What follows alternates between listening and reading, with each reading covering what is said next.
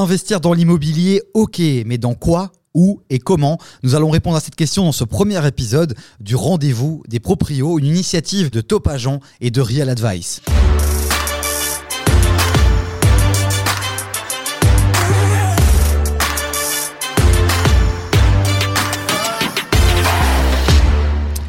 À mes côtés pour ce premier épisode, une belle bande d'experts et de passionnés de l'immobilier. On a la chance d'avoir euh, Abraham, directeur de l'Eco Belvano. Bonjour. On a Evelyne qui est directrice de Mètre Carré. Bonjour. Euh, économiste à ses heures perdues. Bonjour. Et on a Imtiaz qui est aussi directeur de Negroup et qui est aussi euh, investisseur immobilier. Bonjour. On va directement rentrer dans le vif du sujet et répondre à cette question. Dans quoi investir? Et la première question que j'ai envie de vous poser, c'est vous. Quel est l'investissement, le premier investissement immobilier que vous avez fait, Evelyne? Alors moi, c'est un classique, un appartement, une chambre euh, à Uccle, donc dans le sud de Bruxelles, via le locataire, puisque c'est lui qui m'avait dit que le propriétaire allait vendre. Donc, euh, bon investissement. Directement à Uccle, on sait où se trouve l'argent autour de cette table. On a Abraham aussi. Alors Abraham, toi, ton premier investissement Alors un, petit appartement également à, à Saint-Gilles, voilà, donc à deux chambres. euh, On est sur deux appartements. Imtiaz, aussi un appartement? Pareil, un appartement de chambre euh, côté Commission européenne qui à la base était pour vivre, mais finalement j'y ai jamais vécu. Alors, est-ce que c'est un hasard que vous ayez investi directement dans un appartement ou pour vous, c'est le bien immobilier dans lequel il faut investir dès le départ? Ça l'était, ça l'était à l'époque. Et ce n'est pas un hasard qu'on ait investi dans le sud de Bruxelles, puisque tu le sais, location, location, location, la localisation est primordiale. Mais à l'époque, et je dirais peut-être encore maintenant, mais à l'époque certainement, c'était le maître achat en investissement. Abraham, quels sont les autres biens immobiliers qui existent? Il y a les appartements, on pense aux maisons évidemment. Qu'est-ce qu'il y a d'autre d'intéressant sur lequel on peut se focaliser? Alors il y a, il y a- il y a des grandes familles, on va dire, donc il y a le résidentiel, euh, mais qui peut être encore euh, subdivisé en plusieurs types de, de résidentiels. Alors, le résidentiel, euh, si tu peux préciser ce que c'est Donc le résidentiel, c'est pour y vivre, et donc on peut avoir du résidentiel qui va être bah, donc classique, hein, appartement ou maison. On peut avoir de la location type euh, euh, co-living par exemple. Euh, et puis après, d'une certaine manière, on peut aussi y intégrer euh, tout ce qui est hôtellerie et autres, même si c'est quand même un segment un peu différent. Mais voilà, c'est être dans un bien pour y vivre, pour l'occuper en tant que personne. Donc ça, c'est un segment. L'autre segment, ça va être tout ce qui est bureau. Mhm. Ensuite, on a tout ce qui est retail, donc les commerces. Il y a la logistique qui s'est très très fortement développée. Il y a l'industriel également. Et enfin, il y a euh, les terrains. Et donc, dans les terrains, il y a également, bon, disons, la terre agricole, euh, la terre euh, pour construire de l'habitation. Bon, ça, ça dépend un petit peu des plans de secteur et de, de ce qu'on peut comment dire, construire là où on achète. Et donc, à chaque fois, bon, il faut une expertise particulière en fonction de, de chacun de ces. De, de- de chacune de ces euh, catégories. Mm. Alors, il y a énormément, on voit qu'il y a énormément de, de- de types de biens dans lesquels on peut investir. On va se focaliser d'abord sur le résidentiel. Tu as parlé d'énormément de choses. On a parlé d'appartements, on a parlé de maisons. Il y a un terme euh, qui, euh, qui a résonné en moi, c'est le terme de co-living. Evelyne, c'est quoi le co-living? Ah, ça c'est la tendance. ça, On en parle de plus en plus, effectivement, Oui, dans les médias. Tout à fait. Co-living, parce qu'aujourd'hui, ben, les jeunes ne vivent plus en couple, on vit en groupe. hein. On n'a pas toujours l'argent quand on est seul pour acheter ou louer un appartement. Donc, on loue une chambre dans une maison. Moi, je trouve ça top. Économiquement, c'est top. Et puis, c'est super sympa quand on est célibataire, on vit avec d'autres. Mais en tant qu'investisseur, quel est l'intérêt Ah, la Euh, rentabilité. La rentabilité. Ah oui, tu as une maison de 3 ou 4 chambres. On en reparlera après sur, attention, pas monter trop dans le nombre de chambres, mais une maison que tu loues, un appartement de 3 chambres et tu loues la chambre 500 euros ou 600 euros. Et puis, tu divises le risque aussi sur trois têtes. Imtiaz, toi qui euh, a l'œil un peu sur, les, sur toutes les opportunités, le co-living, ça te parle? T'as déjà expérimenté ou pas du tout? Ça me parle, je trouve que c'est une excellente idée, par contre personnellement je l'ai jamais fait. Je l'ai jamais fait, j'ai plutôt investi dans, dans, dans, dans des villes comme Bruxelles, mais j'ai aussi expérimenté euh, mes investissements dans des villes extérieures à Bruxelles, par exemple Charleroi, euh, Nivelles, etc., etc., où le rendement locatif est beaucoup plus intéressant par rapport au, au- au crédit mensuel que, que, que tu payes à la banque. On reviendra dans la deuxième partie de ce podcast justement sur où investir. Euh, on sait que notre petit pays est quand même fort de par les trois régions euh, qui, qui y cohabitent, mais on parlera aussi peut-être des investissements à faire à l'étranger. Mais restons justement sur le co-living, comme ça on clôture ce chapitre-là, parce que les médias en parlent. Euh, Abraham l'a cité dans ce podcast aussi, c'est pas un hasard.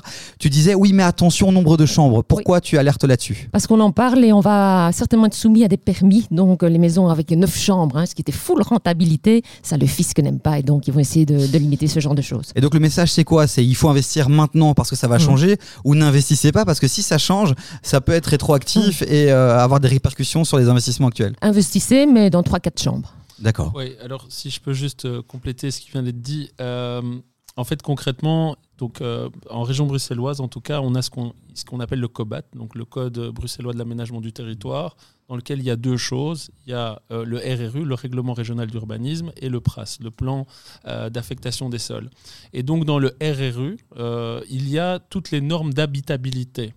Et là, il y a une ordonnance qui va être publiée en région bruxelloise, a priori en janvier 2024. Et cette ordonnance va clairement mieux encadrer tout ce qui est co-living. Donc concrètement, pour revenir à ta question, qu'est-ce que ça implique? Ça implique que ceux qui aujourd'hui obtiennent déjà un rendement qui est relativement élevé grâce au co-living vont avoir des contraintes qu'ils n'ont pas aujourd'hui demain, que ce soit en termes d'acoustique, que ce soit en termes euh, de voisinage, que ce soit en termes de sécurité, pompiers, etc.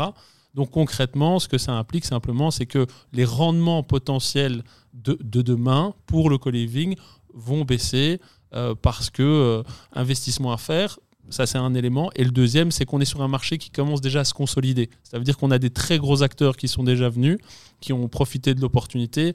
Et je ne dirais pas qu'on est euh, déjà dans le creux de la vague, mais bon, voilà, c'est un peu quelque chose où, en termes d'investissement, on arrive après euh, déjà des, des, mastodontes qui ont déjà pris beaucoup de parts de marché et contre lesquels on va devoir euh, bah, être en concurrence dans le futur. C'est un élément à avoir à l'esprit si on décide d'investir là-dedans. Et on le rappelle, hein, dans ce podcast, on parle évidemment principalement des petits investisseurs euh, sans euh, euh, mettre une connotation péjorative derrière ça, mais on parle à ceux qui veulent investir une première fois.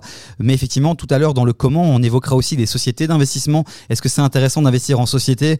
Oui, non, on, on, verra ça tout à l'heure. Mais donc, toi, tu mets en évidence qu'il y a de la concurrence aussi. Je suis un particulier, j'ai un peu d'argent, j'ai envie d'investir dans le co-living. Oui, mais attention, parce qu'il y a des mastodontes qui ont beaucoup plus de moyens et qui investissent aussi là-dedans. Et donc, c'est pas forcément une bonne idée ou pas, Evelyne, quand on est particulier? Alors, Abraham, tu es un pro. Hein. Je respecte total, comme toujours. Mais moi, je suis toujours du côté du petit particulier. Et quand on entend les médias aujourd'hui faire attention à ci, à ça, tu as entièrement raison. Euh, aux réglementations, à l'énergétique et autres, on l'abordera. Mais j'ai quand même envie de dire aux gens, achetez, parce qu'alors on ne fait rien. La peur te bloque. Et c'est vrai que 2024, 2025, on y sera vite. Mais non d'une pipe avancée, parce qu'autrement, vous ne faites plus rien en immobilier. Et donc, j'ai envie quand même d'encourager nos internautes appartement, maison, co-living. Euh, Imtiaz, euh, en préparation de cette émission, tu as parlé des immeubles de rapport. Euh, toi, c'est un investissement voilà, dans lequel tu, tu crois énormément. Et c'est encore quelque chose d'intéressant aujourd'hui? Ça le reste. Euh, et accessible aussi C'est accessible, ça reste accessible. Après, il y a certains types d'immeubles de rapport, dans le sens où soit vous prenez un immeuble de rapport et l'immeuble de rapport, il est clean, ça veut dire que euh, le nombre d'unités est parfaitement euh, déclaré à, à, la commune, niveau urbaniste, etc., etc. Soit vous prenez un immeuble de rapport à régulariser ou à monter un étage supplémentaire, où là, le prix sera inférieur au prix du marché. Il y a un peu de travail à faire au niveau administratif, mais ça reste intéressant parce que à la revente, en tout cas en termes d'achat-revente, bah, la plus-value, elle est là. En fin de podcast, je vous poserai cette question. Je vous donnerai 50 000 euros euh, euh, fictifs, évidemment, et je vous dirai, vous, euh, dans quoi vous investiriez maintenant. Mais d'abord, d'abord, on continue à faire la liste un peu des biens immobiliers. On va descendre un peu. on va aller du côté des garages, des places de parking. On entend beaucoup, souvent, nos parents qui disent Oui, ben écoute, dès que tu as 25 000 euros, 10 000 euros, 15 000 euros, investis, investis. Et pourquoi pas dans un garage Pourquoi pas dans une place de parking Imtiaz, toi ton avis là-dessus Alors, euh, je l'ai fait une fois, euh, totalement par hasard. J'ai acheté un parking pour moi-même il y a quoi, à peu près deux ans. Euh, je pense que j'ai payé à peu près 25 000 euros. Aujourd'hui, bah, je peux le revendre 35. Donc bêtement, je dirais que c'était un peu le, coup de la chance et j'étais jamais vraiment intéressé d'investir dans les parkings. Mais finalement, ça reste une, un créneau intéressant. Evelyne, toi, je pense que tu veux nuancer un peu. Moi, je pense le contraire. Mais tu as raison, c'est ça aussi l'intérêt de ce podcast. oui, oui, tout à fait. Mais en fait, oui, c'est parfois aussi le coup de la chance, comme tu l'as très bien dit. Quand on fait un bon investissement, on le répète en se disant on va regagner, et c'est pas pour autant que c'est vrai. Mais je lis souvent dans les journaux, oui, le garage, super placement. Pour moi, bullshit, si je peux me permettre. Donc, pourquoi? Parce qu'aujourd'hui, la plupart des primo-accédants, qu'ils soient primo-accédants ou primo-investisseurs, donc ils achètent leur appartement, n'ont pas le moyen d'acheter le parking. Donc, souvent, je vends les appartements sans garage, hein, en ayant vérifié que juridiquement on pouvait le faire dans l'acte de et donc, tu vends souvent des appartements et tu n'as pas d'amateur pour les garages. Et aujourd'hui, tu as plein de gens qui n'ont plus de voiture et euh, qui ont des vélos, tout simplement. Donc, on se retrouve avec trop de garages que l'on vend mal, à mon sens. Alors, je distingue parking et garage. Parking, pour moi, c'est un mauvais investissement. Garage, on a un autre besoin sur le marché qui est euh, l'entrepôt, le stockage. Et donc, ça, ça se vend encore bien. Un garage, box fermé, euh, ça, ça reste pour moi un bon investissement, mais pas les parkings. Abraham, ton avis là-dessus? Euh, mon avis, c'est que euh, je vais être entre les deux parce qu'en fait, tout dépend de l'offre et de la demande. Euh, et, comme le dit Evelyne, c'est un fait. Nous, on, a, on vend, on commercialise plusieurs projets immobiliers et on constate effectivement qu'il y a beaucoup d'acquéreurs qui achètent sans vouloir prendre d'emplacement de parking. Donc, on a certains projets où on a encore 25 parkings qui sont à vendre et qui n'ont pas été vendus depuis presque un an. Donc euh, clairement, euh, voilà, c'est un constat.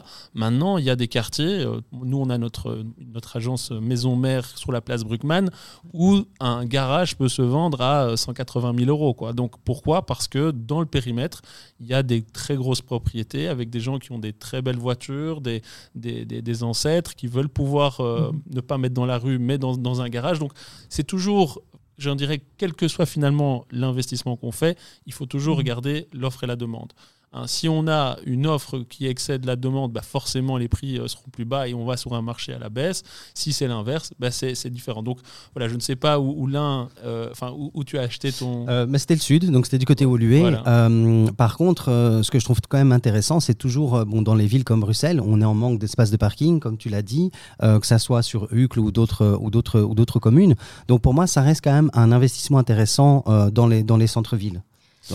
Et par contre, à Bruxelles-Centre, le phénomène, c'est qu'ils ferment les rues. Tu sais plus accéder en voiture. Et là, tu, as vraiment un problème quand tu es en garage. Donc là, les gens font tout pour passer à la mobilité douce. Et donc, je retiens vraiment qu'il faut vraiment s'intéresser euh, à la localité, à ce qui se passe dans son quartier, dans sa rue, dans sa région, dans sa ville.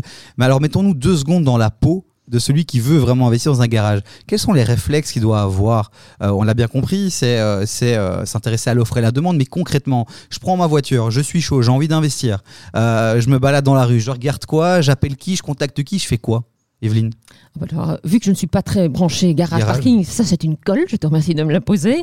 Euh, j'analyserai le marché, comme l'a dit euh, très bien, très justement Abraham. La problématique, c'est quand tu poses des questions à, à des gens qui vendent de l'immobilier, il y a conflit d'intérêts. Donc ils vont dire oui, oui, oui, achetez. Donc concrètement, quand je fais, j'interroge moi, quand je veux me faire une idée du marché, j'interroge les commerçants, les gens dans la rue, je pose des questions. Est-ce que le parking est facile, aisé ou pas? Ou je regarde quelqu'un qui se parque et je lui demande euh, s'il a un garage ou un propriétaire. Je crois que quand on veut faire des affaires, il faut oser. Oser aller poser des questions aux gens. Aller sur le terrain, interroger les commerçants, interroger les, les, les, passants. Abraham, un autre conseil peut-être ou pas euh, quand on veut investir dans ce type de bien, de réflexe à avoir? Alors il y a d'abord euh, donc euh, vérifier au niveau des statuts de la copropriété si on a ou pas la possibilité de louer le bien à quelqu'un extérieur de la copropriété, parce que ce serait con d'acheter un, un, garage qu'on peut pas louer à quelqu'un d'extérieur. Donc ça c'est une chose. Deuxième chose, c'est au niveau des auteurs, parce que ça a l'air d'être un détail, mais si on peut louer à quelqu'un d'extérieur, on peut par, exemple avoir quelqu'un qui va faire euh, de l'endroit une zone de stockage et qui va devoir accéder à cet endroit avec une camionnette. Et donc, évidemment, plus on a d'auteurs, plus on va avoir un public plus important. Et je reviens à ma notion d'offre et de demande. Euh, ben, forcément, quand on peut, quand on a plus de personnes qui peuvent accéder avec des véhicules plus hauts, on va avoir plus de personnes qui pourront être intéressées. Et puis alors, bon, ça, c'est propre à tous les investissements, c'est voir un petit peu euh, les, questions de comment dirais-je, de, travaux et autres, parce que euh, dans certaines copropriétés, euh, surtout dans les vieux étrimaux à Meulings, etc., on peut avoir des problèmes de stabilité et autres, avec une copropriété qui est distincte de l'immeuble. Hein. donc on a les immeubles qui ont chacun leur, leur, euh, leur, entité morale, et puis on a une entité morale pour les parkings. Et dans ces parkings, souvent, les gens viennent pas aux assemblées générales, les gens n'ont pas envie d'investir, et puis on peut avoir des problèmes un peu structurels là-dedans. Donc il faut voir, quand on se projette dans le temps ce que ça peut représenter en termes de, coûts. Et j'ai eu quelques exemples dans ma carrière où les coûts étaient gigantesques. Donc celui qui achète et qui prend pas le temps de lire les PV, de, de creuser un petit peu derrière, peut avoir une mauvaise surprise derrière. Et alors, le, pour l'anecdote, mais ça n'en est pas une, chaque année j'en ai, vérifiez que le parking que vous achetez est bien celui euh, au bon endroit. Parce que personne ne vérifie les plans qui sont annexés à l'acte de base, puisqu'il se trouve chez le notaire qui parfois fait l'acte de base il y a presque 100 ans. Et c'est essentiel, le nombre de titres. On pense que parce que euh, le vendeur vous vend le parking numéro 4, il est propriétaire du numéro 4. Mais vous seriez étonné de voir le nombre de fois qu'on n'est pas propriétaire du bon bien. Et ça, c'est un sacré problème juridique après. Merci pour ce, vrai conseil, euh, Evelyne. Donc, c'est vrai que de base, on se dit que les, garages, c'est un investissement facile, mais quand je vous entends, c'est pas si simple que ça. Donc, euh, donc attention, on descend encore Euh, les terrains, investir dans des terrains, Imtiaz, tu fais ça ou pas? Alors, Des terrains euh, vides. Les terrains vides, ça reste intéressant, oui, euh, mais surtout pour la construction. Personnellement, je trouve que, qu'il y a énormément de potentiel, surtout dans les, les zones un peu rurales, donc en dehors de Bruxelles, où on a énormément de grosses maisons, de grosses baraques, quatre façades, et on n'a aucun immeuble à appartement. Donc pour moi, ce sont des zones qui restent intéressantes au niveau de l'investissement du terrain pour construire des appartements, parce que justement, en fait, si on réfléchit un petit peu, dans ces zones-là, qu'est-ce qu'on a On a des, des populations plutôt vieilles, plutôt, plutôt, euh, plutôt du troisième âge, et ils ont déjà fait leur vie, ils ont des grandes baraques, mais c'est difficile à entretenir. Alors si maintenant on a des terrains constructibles dans les, dans les alentours, eh bien l'idéal c'est de construire des immeubles, des immeubles à appartements pour que justement ces gens puissent vendre leur maison et acheter des appartements et vivre en appartement. Evelyne, les terrains. Alors les terrains, il faut les laisser aux pros, hein, comme Mathias. Non, non, il n'y a pas photo, hein, parce que s'il y a une chose qu'il ne faut jamais faire, c'est acheter un terrain construire. Si vous, c'est une deuxième cause de divorce, il faut le savoir. Construire, faire la promotion, de la grosse rénovation, vous êtes sûr d'y laisser votre couple. Euh, par rapport aux, aux appartements maintenant, je vois Abraham qui regarde Evelyne en mode. Tu Mais qu'est-ce qu'elle qu'est-ce qu'elle vient de dire, Abraham Pourquoi tu veux préciser quelque chose Non, je t'écoute, dis-moi. Par rapport aux, aux appartements, parce qu'il y a aussi une autre question qu'on se pose quand on est primo euh, investisseur, c'est que peut-être qu'on se dit il faut investir dans quelque chose de grand, de beau, de cher pour faire euh, euh, une, une grosse plus-value. Alors que quand on a préparé l'émission, Evelyne, tu m'as dit non, non, non, non, non, faut plutôt investir peut-être dans deux petits studios plutôt que dans un appartement, une ou deux chambres. Est-ce que vous êtes tous d'accord avec ça? Je vois Imtiaz qui dit oui, oui. Oui, franchement oui, c'est une excellente, euh, un excellent commencement, je trouve. euh, Donc euh, oui.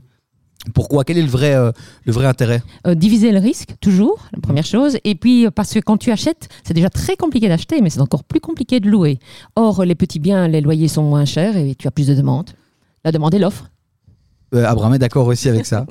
Oui, euh, donc un élément qui n'a pas été abordé jusqu'à présent et qui me paraît quand même essentiel dans la réflexion que pourrait avoir euh, celui qui nous écoute et qui veut investir, c'est de se poser la question quel type d'investisseur est-il? Hein, parce que c'est vraiment très important.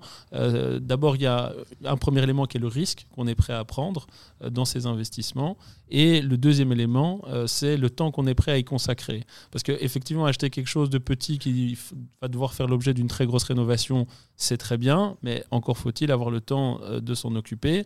Donc voilà, ça c'est un. Et puis alors, au niveau des plus-values, bah, c'est sûr que quand on va dans une zone qui est beaucoup plus risquée, on peut faire de très grosses plus-values, mais il faut être bien conscient que qui dit risque, il dit aussi risque de perdre. Donc, euh, donc voilà, donc c'est important, comme quand on investit en bourse, euh, de, de voir quel est son profil et en fonction du profil, ensuite d'orienter sa recherche. Il y avait les lofts euh, aussi, on parlait beaucoup, c'était tendance à un moment donné. Les lofts aujourd'hui avec la crise énergétique, on est d'accord, on, on oublie, hein, Imtiaz, non? C'est un peu compliqué, j'avoue, pour l'instant, avec ce qui se passe au niveau, euh, au niveau, des, ben, au niveau de l'électricité, du gaz, etc., etc., ça reste un peu compliqué, ouais, tout à fait. Est-ce qu'il y a d'autres biens immobiliers qu'on peut évoquer, qu'on peut citer dans ce podcast euh, pour terminer ce chapitre, Evelyne? Alors moi, je suis fan des petites maisons ouvrières euh, de rang, hein, tu vois, deux façades, deux ou trois chambres. euh, Petit investissement, l'avantage, c'est que tu n'es pas en copropriété. Parce que alors là, on va l'aborder, mais les copropriétés, c'est l'enfer. C'est devenu l'enfer. C'est catastrophe. Et tu disais aussi euh, que ce qui était intéressant, après on l'abordera peut-être dans le chapitre comment, mais c'est d'investir aussi peut-être dans des habitations qui sont euh, à rénover, mais vraiment à rénover, parce que c'est là qu'aujourd'hui tu peux vraiment encore faire de belles plus-values. Oui, mais voilà, à rénover, ça veut dire beaucoup d'ennuis, beaucoup de soucis. Donc euh, c'est risqué, c'est pas donné à tout le monde, mais ce sont des biens qui ne sont pas courus. Donc la demande n'est pas forte et c'est là où tu fais de nouveau des affaires. Donc à rénover à condition qu'on s'est un peu bricolé, parce qu'à partir du moment où on doit faire appel à des que- entrepreneurs, c'est galère. Alors là, il faut absolument qu'on fasse un podcast sur les entrepreneurs. on, on en fera certainement. Il me tiase rapidement euh, une petite parenthèse par rapport justement euh, au fait de, de rénover soi-même.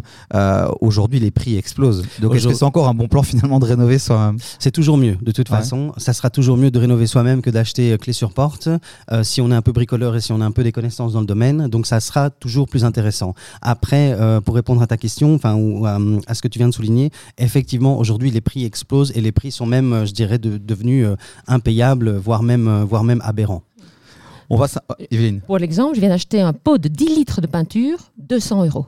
C'est plus que du champagne, hein. c'est Ouais. complètement fou. C'est, mais, mais tout, est- tout explose. Donc euh, vraiment, faites bien votre petit euh, plan financier avant de, de vous lancer dans vos premiers investissements. Par contre, je dirais oui pour les travaux, rénovation, bien que, attention, pensez divorce, mais en tout cas, certainement pas euh, permis d'urbanisme, ce qu'Intias a dit tout à l'heure pour les euh, immeubles de rapport, pour le commun des mortels, vous oubliez. hein.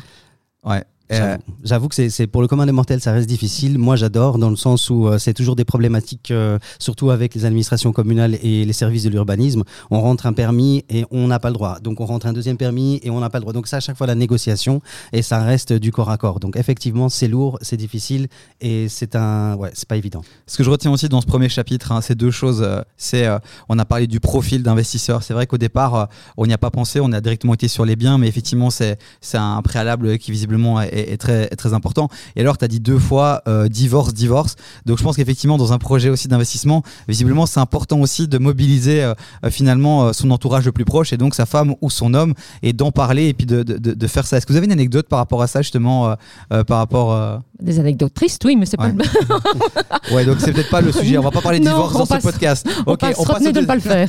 on passe au deuxième chapitre. On va s'intéresser maintenant à où investir en Belgique ou peut-être à l'étranger, mais sans trop aller dans les détails focalisons-nous sur la Belgique. Est-ce qu'aujourd'hui, encore dans un pays avec trois régions, avec trois fiscalités parfois différentes, est-ce qu'il y a une région qui est plus intéressante qu'une autre, Imtiaz? Alors oui, personnellement, je trouve que oui. Ça fait quand même quelques années que j'investis dans des régions euh, en dehors de Bruxelles. Donc, euh, comme je disais tout à l'heure, euh, Charleroi, Liège, Nivelles. Il y, a des régions comme ça qui restent intéressantes au niveau, au niveau de l'achat immobilier. Donc, ça veut dire qu'un immeuble de rapport sera beaucoup moins cher dans ces régions-là pour la même superficie que dans la région de Bruxelles-Capitale, ce qui est logique.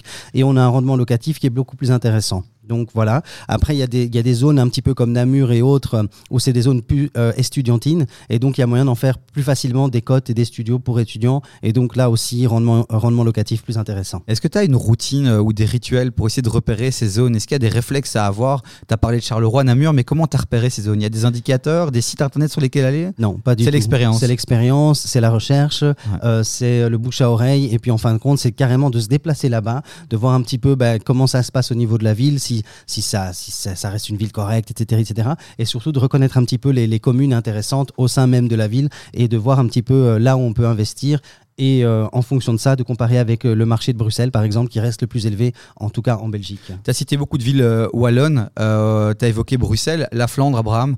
intéressante ou pas? Oui, après, pour moi, les, toutes les zones sont intéressantes. mais je reviens à ce que je disais au départ, c'est qu'il faut vraiment voir quel est son profil, parce que avoir des immeubles, par exemple, de rapport, ou en tout cas faire un premier investissement à Charleroi, euh, c'est bien, mais il faut pouvoir euh, gérer ça. Et donc, euh, quand on en fait son métier, bah, on a une disponibilité, donc on est prêt à consacrer beaucoup de temps à, la gestion de mhm. son patrimoine. Mais si je prends l'exemple de quelqu'un qui nous écoute, qui a un boulot full-time, des gosses à la maison, etc., est-ce qu'il a la possibilité de gérer un petit appartement à Charleroi, à Anvers ou à Ostende? Voilà, c'est, je pense que dans toute zone, il y a des opportunités.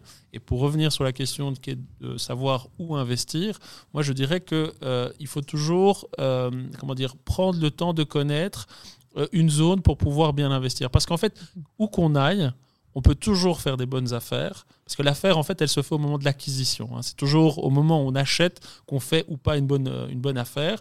Et pour pouvoir bien acheter, bah, en fait, il y a tout ce travail, je dirais, d'études et de connaissances de marché qui ne peut se faire que euh, par euh, bah, d'investissement de temps et d'expertise. Parce que connaître Charleroi, si moi demain je parle à, Charleroi que je connais plus ou moins, bah, je vais peut-être faire un bon achat, mais versus quelqu'un d'autre qui y est depuis 15 ans, c'est sûr qu'il va faire des meilleures affaires que moi. C'est évident. Alors euh, moi je suis entièrement d'accord sur le fait qu'il faut y aller. Les meilleures études de marché, c'est pas celles qu'on lit dans les journaux, c'est aller sur place. Mais on va se mettre tous les mondes toi à dos mais je vais quand même le dire. Moi, j'étais partie une demi-journée pour investir à Mons avec un super agent euh, euh, collègue qui va me dire, ben, qui est sur place, qui me dit, viens, on va aller voir les biens que tu pourrais acheter. Et puis j'étais dépitée parce qu'à chaque fois que je posais des questions, les gens me disent, mais vous travaillez? Ils rigolaient, ils étaient morts de rire. je me suis dit, mais mon Dieu, c'est pas du tout, du tout là où j'ai envie euh, d'investir ou quand je viens en tant que propriétaire, je suis finalement mal vue. Mais bon. Voilà, petite dédicace aux Montois euh, qui nous écouteront. non, non, on dit tout, on dit tout dans ce podcast. C'est le premier épisode. Euh, les personnalités que vous entendez, que vous voyez, reviendront certainement très régulièrement. Donc, euh, Evelyne, reste comme tu es. Euh, c'est ce qui fait euh, euh, ta particularité. Alors moi, j'étais fan d'acheter en Flandre avant. J'adore hein, le côté carré, comme ça, c'est tout moi ça. Mais maintenant, avec les nouvelles législations, quand tu achètes, il y a beaucoup d'impositions énergétiques, ce qui n'est pas encore le cas en Wallonie et à Bruxelles. On parle de mm. l'énergie, mais on n'impose pas, on n'oblige pas. Et donc là, il faut faire très attention parce que si fiscalement c'est intéressant d'acheter en Flandre, tu as beaucoup d'obligations que les gens méconnaissent. Mais justement, euh, les incitants fiscaux, il euh, y a des régions plus intéressantes que d'autres, euh, Abraham? Oui, mais c'est, c'est- il faut, c'est- enfin, pour moi, il faut après, euh, il y a toujours des effets de vase communicants, Ouais. et il y a des contraintes qui euh, peuvent être perçues comme négatives aujourd'hui, mais on verra sur le long terme finalement si elles seront pas euh, positives. Ce que je veux dire par là, c'est que, vous voyez par exemple, enfin un bon exemple, c'est euh, la fiscalité France versus Belgique. hein. Les gens vont vous dire ah oui, mais en France, euh, euh, on est, on est on, est beaucoup plus taxé au niveau des loyers qu'en Belgique. Pas tout à fait vrai. En fait, en Belgique, on prend le revenu cadastral indexé qu'on ajoute à sa fiche d'impôt sur laquelle on va payer. Et puis en France, quand on investit dans l'immobilier, on a la possibilité de faire de la- une défiscalisation par rapport au revenu brut euh, et, par rapport au, au revenu net. Donc par rapport à la question de où sont les incitants fiscaux et quels sont les avantages des différentes régions, ben, pour moi, c'est une analyse qui doit se faire, je dirais, région par région. Euh, et euh, il y a du pour et du contre. hein. Par exemple, dire OK, on va vous imposer de euh, d'augmenter la performance énergétique de votre bâtiment. Ça peut être perçu comme une contrainte, mais est-ce que, in fine, les gens vont pas être plus demandeurs de bâtiments qui ont des meilleures performances? Voilà, c'est ceux qui ont fait des investissements relativement importants hier en, termes de panneaux solaires, pompes à chaleur, machin, etc. Aujourd'hui, nous, on voit hein, chez les candidats locataires qu'il y a des, personnes qui nous disent un, PEB qui n'est pas de bonne qualité, je ne louerai ça jamais. Voilà, donc clairement, à un moment donné, ça, peut se compenser. Après, c'est une analyse qui doit se faire euh, ouais, dans le détail pour chaque région. euh, ouais. Evelyne, pour terminer ce chapitre Oui, sur la fiscalité. Oui, mais avant même la fiscalité, moi j'étais encore dans l'autre sujet sur la localisation. Je suis liégeoise d'origine, Mhm. ça s'entend, je ne peux pas le cacher. Et donc c'est vrai que toi tu es pro, hein, Dias, mais la majorité des gens, les Bruxellois, se disent oui, Liège euh, ou Mons ou Charleroi c'est moins cher. Ça fait Ils vont peur, sur ouais. place, oui, Ça fait et peur. ils surpayent les biens parce que ça leur paraît tellement bon marché qu'ils surpayent les biens et quand ils les revendent, ils ne font pas des bonnes euh, opérations. Donc attention à ne pas se prendre, ne le prenez pas mal, chers auditeurs, à- pour un investisseur pro, il faut commencer petit et surtout commencer par ce qu'on connaît. C'est là où le risque est le moindre. Imtiaz, vous voulez Je- réagir? Ouais, non, je suis tout à fait d'accord avec ce qu'elle dit en fait, euh, parce qu'effectivement, quand on va dans les régions qu'on connaît pas et qu'on les découvre, surtout Liège et Charleroi, euh, ça fait un petit peu peur parce qu'on sait pas déjà de un par où commencer et de deux, ben, quand on fait la comparaison avec Bruxelles, si on habite Bruxelles, ben, on se dit effectivement que toutes les affaires sont des bonnes affaires, ce qui est faux. Euh, L'idée, moi, je pense, c'est de, de, de, de, s'infiltrer et d'avoir des contacts là-bas, donc que ça soit agence immobilière euh, ou, euh, ou, ou personnes qui y vivent, tout simplement pour dire tiens, est-ce que ce quartier-là est un bon quartier? Tiens, est-ce que ce prix-là est un bon prix? Parce que pour soi, effectivement, on pense que c'est un bon quartier, ou pour soi, effectivement, on pense que c'est un bon prix. Donc, de, se renseigner tout à fait à l'avance. Rapidement, un dernier tour de table pour clôturer ce chapitre. Euh, Est-ce que c'est intéressant de s'intéresser dès le départ à un investissement à l'étranger Euh, Rapidement?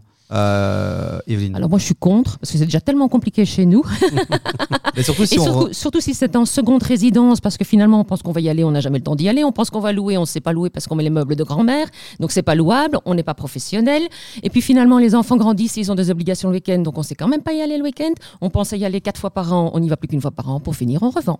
Imtiaz. Alors moi je suis pour, pour, pour et encore pour, dans le sens où il y a des régions qui sont vraiment super intéressantes, il y a des marchés qui ont, euh, comme l'Espagne, comme la Grèce, où les prix ont chuté mais catastrophiques. Et donc pour nous, en tant qu'Européens, on va dire Belges, euh, euh, qui gagnons, on va dire relativement bien notre vie ou de manière, de manière correcte par rapport à ces pays-là, acheter un bien immobilier dans ces pays-là reste super intéressant. Après, il y a deux choses. Il faut savoir s'en occuper, il faut savoir y aller. Si c'est une seconde résidence, effectivement, on est pieds poings liés avec sa seconde résidence et on part toujours au même endroit. Si ça dérange pas la personne, ben, tant mieux. Mais il y a aussi la possibilité d'avoir un partenariat avec une agence immobilière sur place qui va s'occuper des locations, qui va s'occuper du nettoyage et en fin de compte, on n'a plus rien à faire. Donc pour moi, c'est un risque à prendre, c'est une opportunité vachement intéressante. Oui, mais donc bien, euh, bien s'entourer. Abraham, l'étranger. Oui.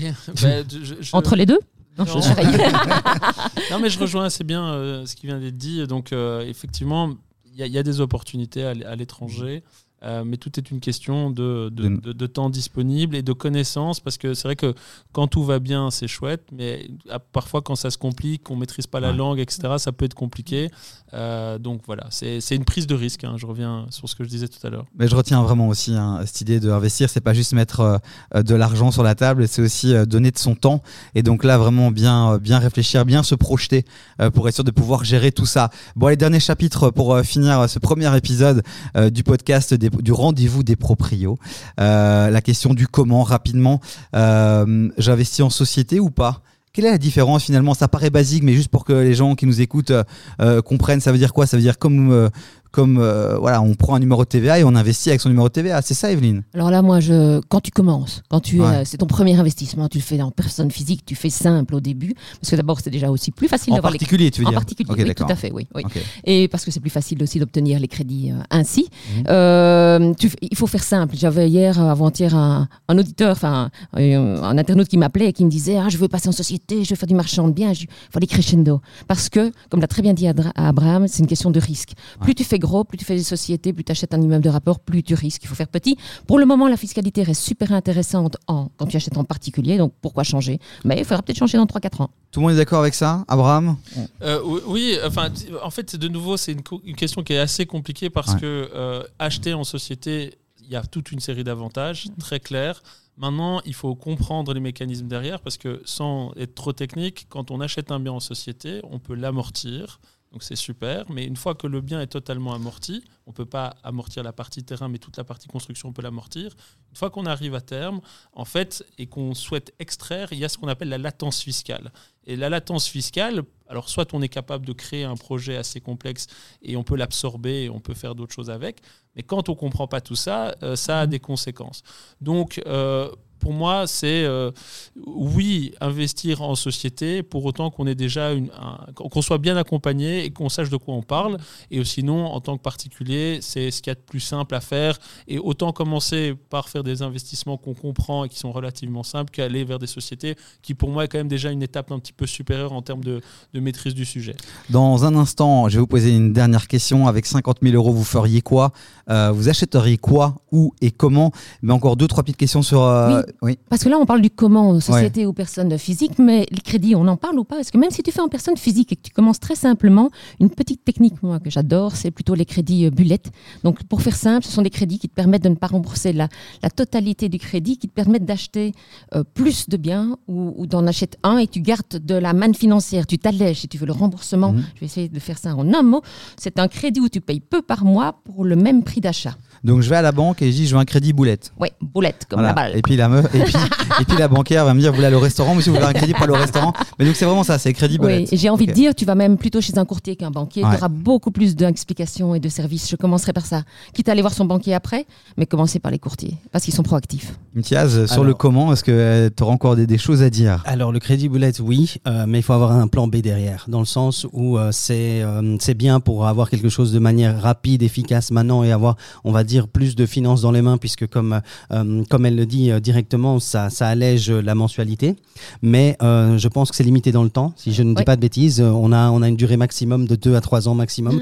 Plus, plus, Plus, 10, ouais. 15 ans. Ok, ouais, d'accord. Moi, j'avais pas euh, ce- Ouais. cet aspect-là. Ça dépend euh, et on paye que les intérêts, donc Ouais. on paye pas de capital non plus sur à le la bien. fin, il faut payer. Et à la fin, il faut payer. Donc, c'est donc, ça que les gens donc j'ai envie de dire, j'ai envie de dire, c'est facile aujourd'hui, mais dans, à la fin, à la terme, à terme du contrat, ça reste, euh, ça reste une solution, euh, on va dire. euh, Ça te permet de faire effet. Si dans le cas voilà. d'investir, Ouais, de commencer à constituer Ouais. ton patrimoine, ça fait effet boule de neige, un appart, deux apparts, trois apparts. C'est parti. C'est parti. En complément euh, de ce rendez-vous des proprios en vidéo, en podcast, on va aussi produire toute une série d'articles euh, dans lesquels justement on va approfondir tous les sujets qu'on aborde ici. Donc si vous entendez des petits mots comme ça, prenez note et puis allez voir ce qui se passe sur les réseaux sociaux aussi de Top Agent, puisque très régulièrement on partagera des articles pour avoir encore un peu plus d'informations très concrètes sur les différentes thématiques qu'on aborde ici. Je pense que sur le quoi, on a été euh, voilà, on a été très large. Sur le où, quelques informations euh, intéressantes et pertinentes. Sur le comment, je pense qu'on est très très bien aussi. Il est temps maintenant de peut-être terminer ce podcast avec cette question, moi qui m'intéresse énormément. Vous avez 50 000 euros. Premier investissement. Vous faites quoi? Où? Et comment? Imtiaz Alors, euh, moi, je dirais plusieurs choses. Il y a plusieurs possibilités. Dans un premier temps, si on a 50 000 euros et qu'on est cantonné à 50 000 euros, euh, c'est un très bon départ. C'est une très bonne première marche pour investir dans des euh, immeubles de rapport. Je dirais peut-être pas à Bruxelles, probablement en dehors de Bruxelles, comme je l'avais cité tout à l'heure, dans différentes régions où le rendement locatif est beaucoup plus intéressant. Donc 50 000 euros, c'est parfait. C'est tout à fait faisable. Il y a aussi une autre possibilité sur laquelle je suis assez, assez intéressé dans le sens où, à l'heure actuelle, on, on parle de parking, à l'heure actuelle, on parle de voitures électriques, euh, on parle de, énorme changement à ce niveau-là. Et donc, euh, l'idée serait intéressante de voir pourquoi pas euh, investir dans des terrains qu'on peut convertir en parking, justement électrique, pour toutes, ces, nouvelles normes qui sont en train d'arriver. Donc, ça semble aussi être un bon départ. Intéressant aussi peut-être. Euh, ta vision des choses, parfois casser les codes un peu, ne pas rester finalement dans ce qu'on sait ou dans ce qu'on nous a euh, appris et peut-être réfléchir euh, différemment. Et donc ça nous amène à des idées créatives comme celles que tu viens d'évoquer. Evelyne, 50 000 euros, tu fais quoi? Oui, oui, mais pour les pros. Hein. pour, alors, si je suis particulier, que c'est mon premier achat, euh, d'abord, je garde un maximum mon cash. Surtout ne pas le donner. Je vais essayer de faire un crédit le, où je peux emprunter le maximum en passant par le bullet. Une petite- Un exemple, 50 000 euros, je pourrais emprunter combien? Euh, je n'ai pas fait le calcul, mais ce que j'achèterais concrètement, pour répondre à ta question, c'est que j'achèterais un studio dans le nord de Bruxelles. Ça doit être faisable. Et j'essaye de ne mettre que 30 000 euros de cash de fonds propres sur la table et de faire euh, le reste en investissement crédit classique, crédit bullet. Et je garde les 20 000, c'est essentiel parce que trop souvent les gens ont la corde au cou, ils ont tout mis dans l'immobilier. S'il y a le moindre travaux, le moindre chose, ils savent plus payer et puis il a plus de vie aussi. Ouais. Donc surtout pour faire effet de levier, donc pour pouvoir démultiplier son patrimoine, garde ton cash parce que dans deux ans, ben, on réattaque, enfin notre studio.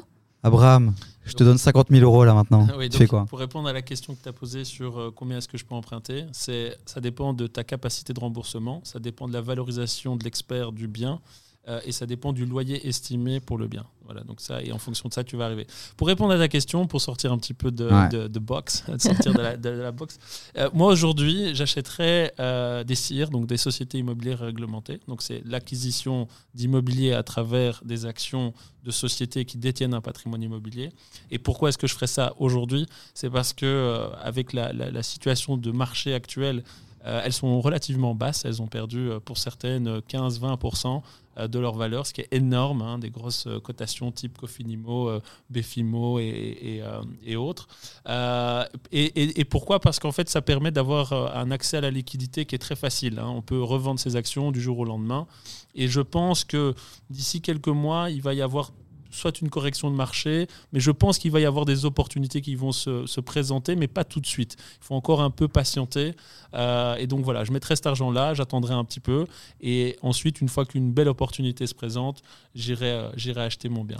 Merci Abraham. Evelyne Alors on parle de cash, mais moi j'ai quand même envie de parler du mental parce qu'ici on est quatre pépites, des drivers, des killers. Mais il faut bien se dire que acheter, rentrer dans l'immobilier, investir tout court, il faut savoir avoir un sacré mental et surtout savoir gérer le stress. Donc si tu as 50 000 euros, tu prends d'abord un coach sportif et tu travailles la tête. De Et le vrais conseils toujours. Evelyne, Imtiaz, le mot de la fin. Le mot de la fin, euh, il faut oser. Sincèrement, il faut pas se cantonner à ce qu'on connaît, il faut pas se cantonner à ce que tout le monde fait. Et souvent, euh, on se dit, je connais pas, je fais pas. Eh ben, c'est faux. Il faut le faire. On connaît pas, on fonce.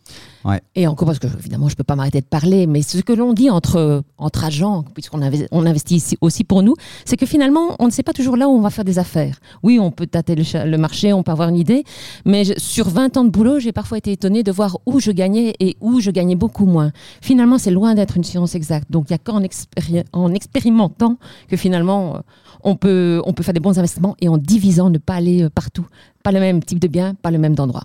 Ou en faisant appel aussi à des experts. C'est pour ça qu'il y en a autant aussi. C'est parce que ça reste un métier, évidemment. Donc merci Abraham, merci Evelyne, merci Imtiaz d'avoir été au rendez-vous de ce premier rendez-vous des proprios. On vous retrouvera certainement dans d'autres épisodes.